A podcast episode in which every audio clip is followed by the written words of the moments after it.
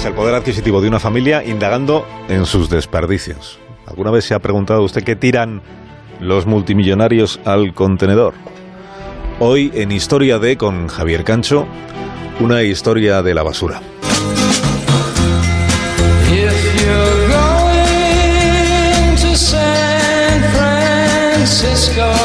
La ciudad de San Francisco fue fundada por colonos españoles en 1776.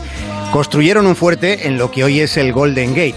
Después aquello creció por la fiebre del oro y hoy es un lugar donde se busca la riqueza pero rastreando pepitas tecnológicas. San Francisco está al lado de Silicon Valley, el mayor centro de investigación cibernética de todo el orbe occidental. De modo que a estas alturas de la historia San Francisco es una de esas ciudades del mundo donde resulta muy complicado encontrar un hogar. Y es allí donde el multimillonario Mark Zuckerberg, el creador de Facebook, tiene una de sus viviendas. La casa de Zuckerberg en San Francisco es una mansión de estilo Tudor valorada en 10 millones de dólares. Y resulta que a tres manzanas de ese palacete vive un tipo llamado Jake Horta, Jake reside en un apartamento de una sola ventana en el que apila un montón de basura.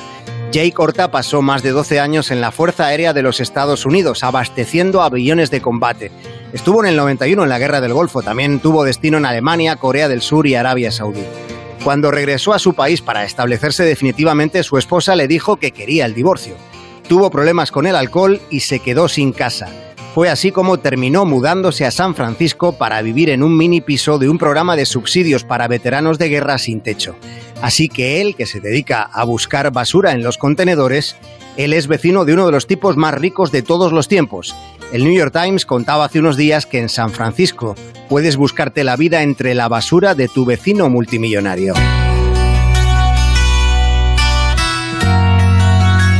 Cuenta Jake Horta que de los contenedores de la mansión de Zuckerberg se llevó una aspiradora, una secadora y una cafetera, todas en buen estado. Jake saca todo el dinero que gana de la basura. Podríamos considerar que su actividad es economía sumergida entre las inmundicias de los poderosos, aunque Jake le da una panorámica más onírica a su quehacer diario. Él se considera un cazador de tesoros. Dice que es sorprendente las cosas que la gente tira a la basura. Explica que ha vendido unos pantalones de diseño que alguien se compró y que al ponérselos en casa no le debieron gustar lo suficiente y los tiró nuevos a la basura. Y lo mismo le ha pasado con una chaqueta de algodón o con unas flamantes deportivas de marca. Rastreando los contenedores de la casa de los multimillonarios, que se forran en Silicon Valley, Jake saca cerca de mil euros al mes. Ya saben, hay investigadores en España que ganan menos haciendo ciencia puntera. La primera regla para hurgar en un contenedor de California es asegurarse de que no haya dentro ni mapaches ni zarigüeyas. Jake tiene un amigo que se dedica a lo mismo que él. El tipo se llama William Washington y es algo así como un Seneca del nuevo milenio venido a menos.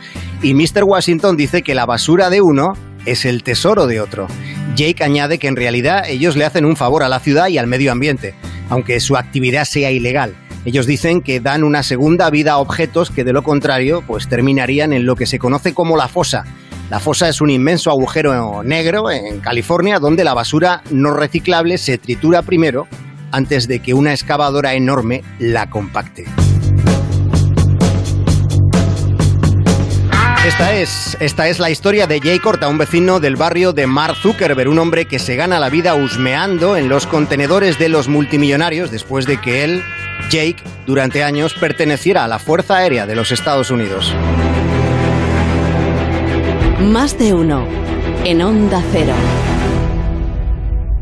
Llega este seísmo